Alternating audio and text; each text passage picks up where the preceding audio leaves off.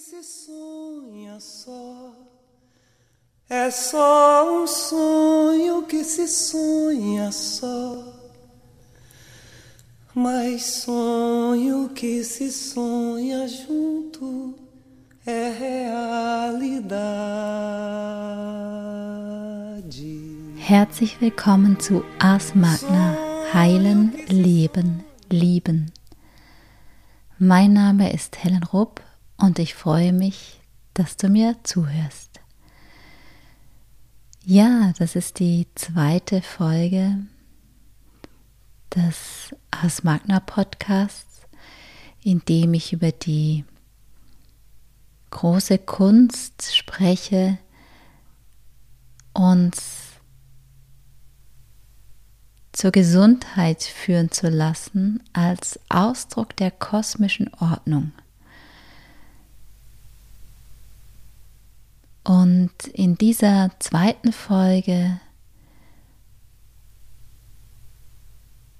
möchte ich dich ein wenig teilhaben lassen an meinem Weg der Heilung und vor allem auch eine Antwort finden auf die Frage,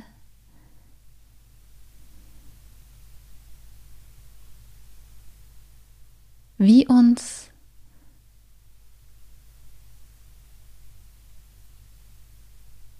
unser Heilungsweg immer tiefer in die Liebe führen kann.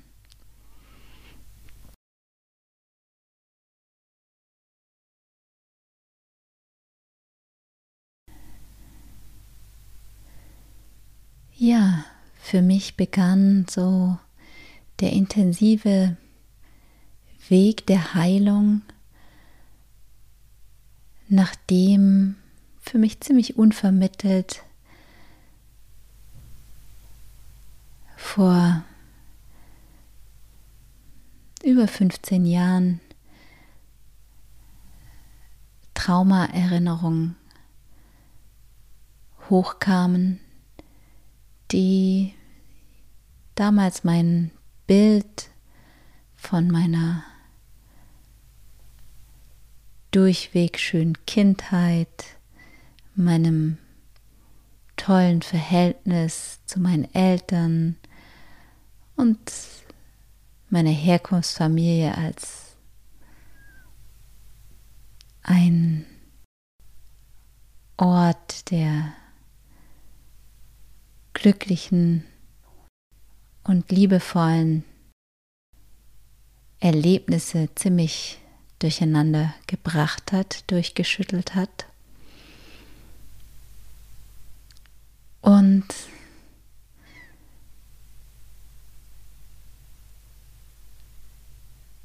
nachdem ich dann einen Termin, einen Probetermin bei einem Psychotherapeuten der gleich gefragt habe, ob ich vor dieser erschütternden Erfahrung der Körpererinnerungen irgendwelche Drogen genommen hätte. Ja, da habe ich dann zum Glück eine Therapeutin gefunden, die ja, mich wirklich sehr gut in dieser allerersten sehr verwirrenden und sehr schwierigen Zeit begleitet hat und sie beantragte dann erst einmal eine Kurzzeittherapie. Das war Verhaltenstherapie und ich kann mich erinnern, dass ich da dachte, naja, also mit diesen 25 Sitzungen, da werde ich ja dann wohl durch sein mit dem Thema. Ähm, ja, dann, ich kann schon mal vorwegnehmen, dass ich dann erstens schon bei der Therapeutin nochmal weitere Sitzungen beantragt habe und die Therapie verlängert habe und ja, dass ich seither viele, viele Jahre unterschiedlicher Therapieformen erleben durfte.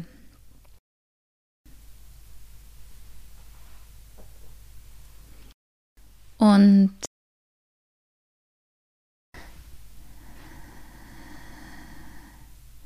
das ist vielleicht eins der Geheimnisse, warum uns so ein Heilungsweg auch in die Liebe führt oder führen kann, denn wir lernen manchmal etwas unfreiwilligerweise, dass es Dinge gibt, die sich nicht beschleunigen lassen. Und dazu gehört das Heilen, ebenso wie das Lieben. Und das steht in ziemlichem Gegensatz zu unserer Gesellschaft, wo es um höher, schneller weitergeht. Wir könnten sagen, dass es bei den Themen Heilen und Lieben um tiefer, langsamer und näher geht.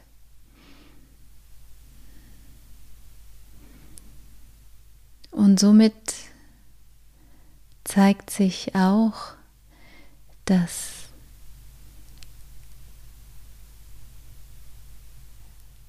wenn wir uns auf unseren Weg begeben, zu heilen, zu leben und zu lieben, wir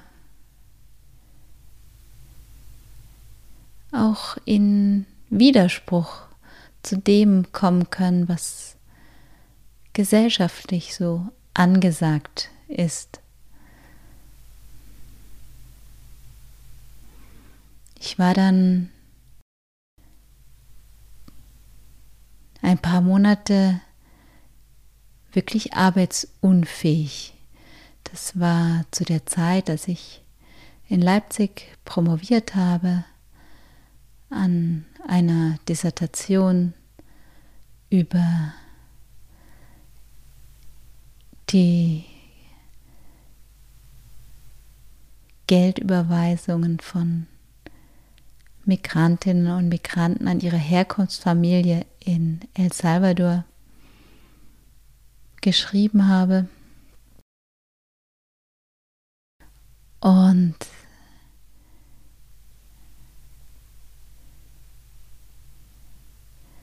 ich konnte außer dafür zu sorgen, dass ich meine Grundbedürfnisse erfülle,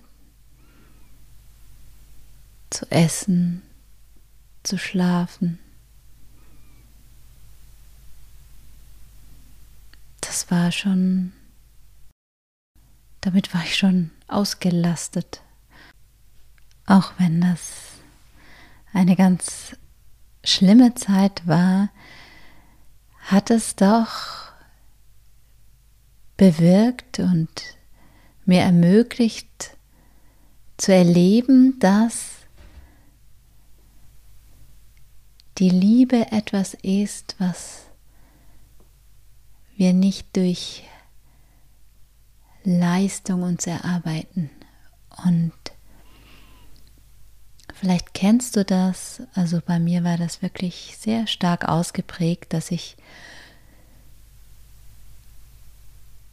versucht habe, durch Leistung, vor allem schulische Leistung, akademische Leistung, Anerkennung und im Grunde Liebe zu bekommen. Und diese Liebe, die ja, die wir auf diese Weise bekommen können, ist natürlich sehr mh, hm, eingeschränkt, möchte ich mal sagen. Also das ist weniger Liebe als eben Lob und vielleicht auch hervorgehoben werden vor den anderen. Also so, so etwas, ja, sehr wettbewerbsorientiertes, ähm, was dann eben auch ständige Anstrengung braucht, um diesen Status zu erhalten oder ihn wieder zu erlangen. Also bei mir war das wirklich so, dass wenn ich keine Eins in der Schule hatte, dann ähm, ja, hatte ich schon das Gefühl, ich habe irgendwie eine schlechte Note. Und in dieser Situation, wo ich einfach arbeitsunfähig war und manchmal sogar unfähig,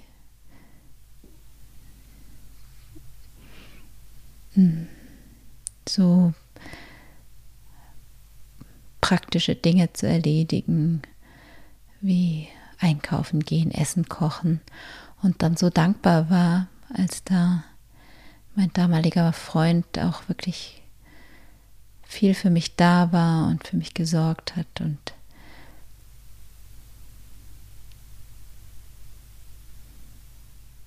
da habe ich so eine Ahnung bekommen, dass das ja etwas ist, was, was ich so ganz wenig als frühe Prägung mitbekommen hatte. Diese Erfahrung, dass für mich gesorgt ist, gesorgt wird, egal ob ich in der Lage bin, irgendwas zu arbeiten, zu leisten. Und das, so spüre ich heute, ist das, was was wir Liebe nennen, die Fähigkeit, den anderen, das Leben so anzunehmen, wie es ist. Und somit kann mich die Erfahrung von Heilung auch in die Liebe führen.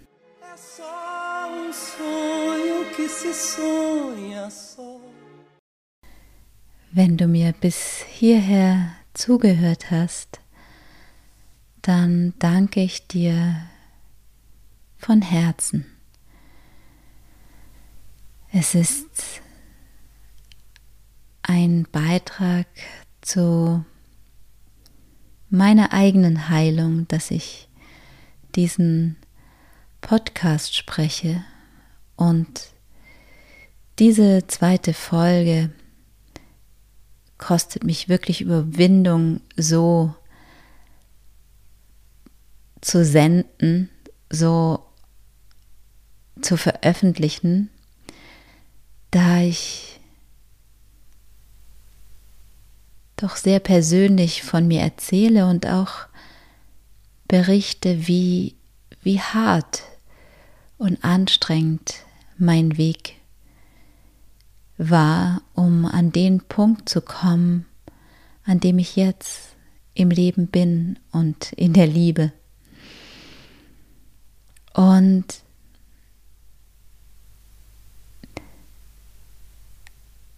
Adrian, der mich sehr unterstützt hat und weiter unterstützt, dass ich diesen Podcast überhaupt so in die Welt bringen kann, hat mich erinnert in der Vorbereitung, dass es darum geht,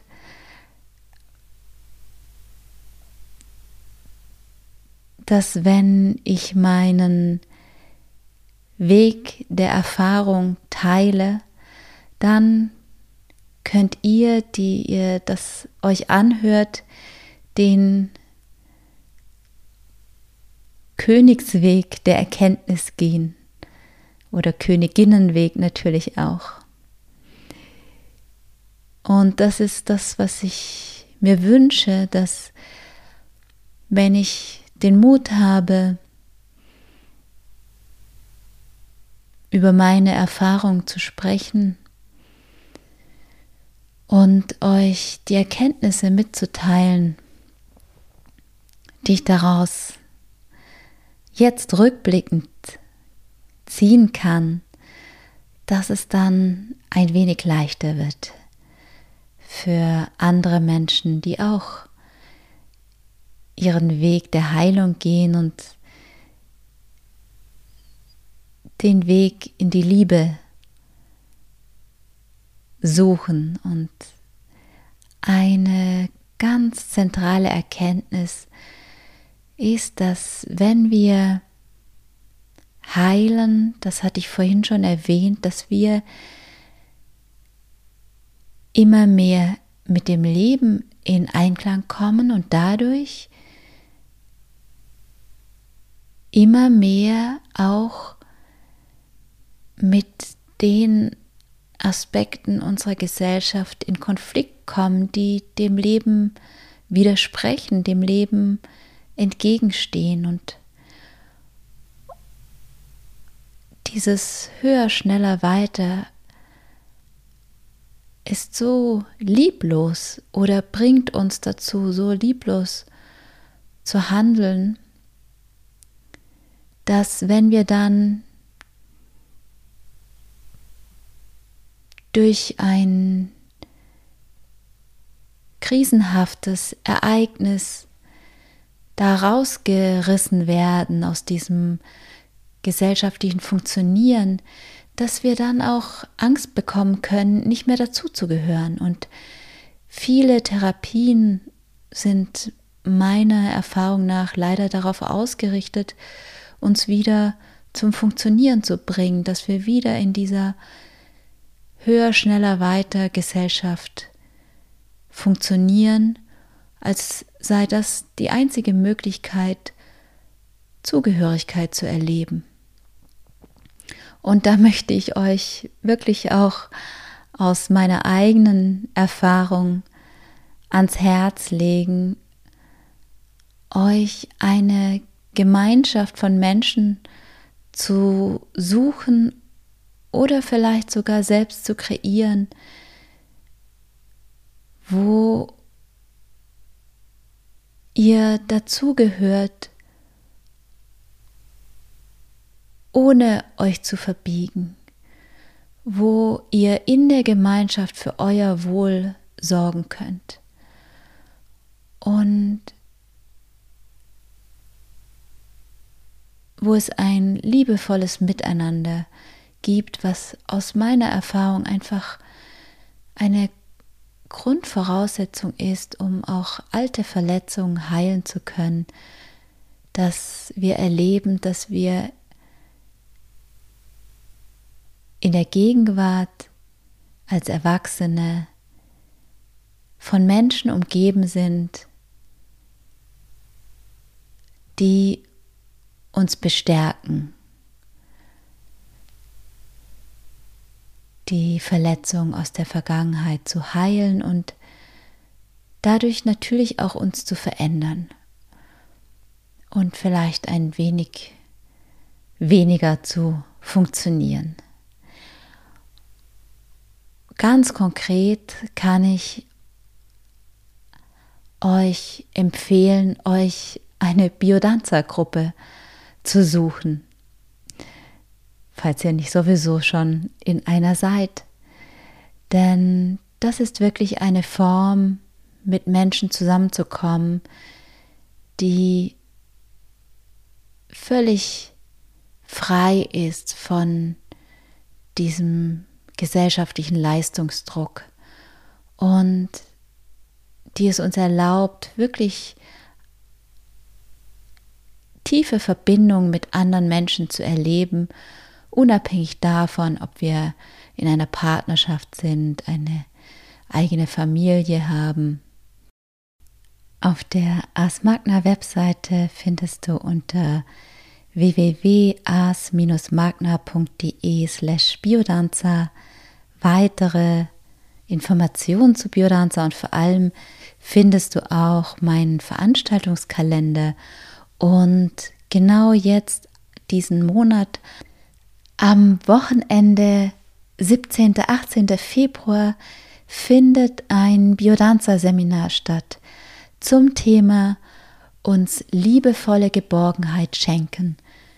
Die Erlebnislinie der Affektivität in Biodanza.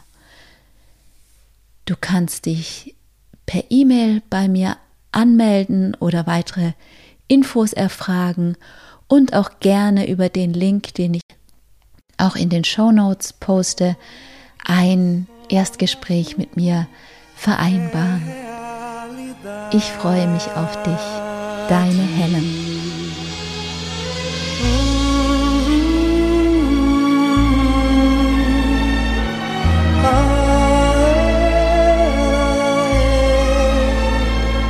Mais sonho que se sonha junto. É, é.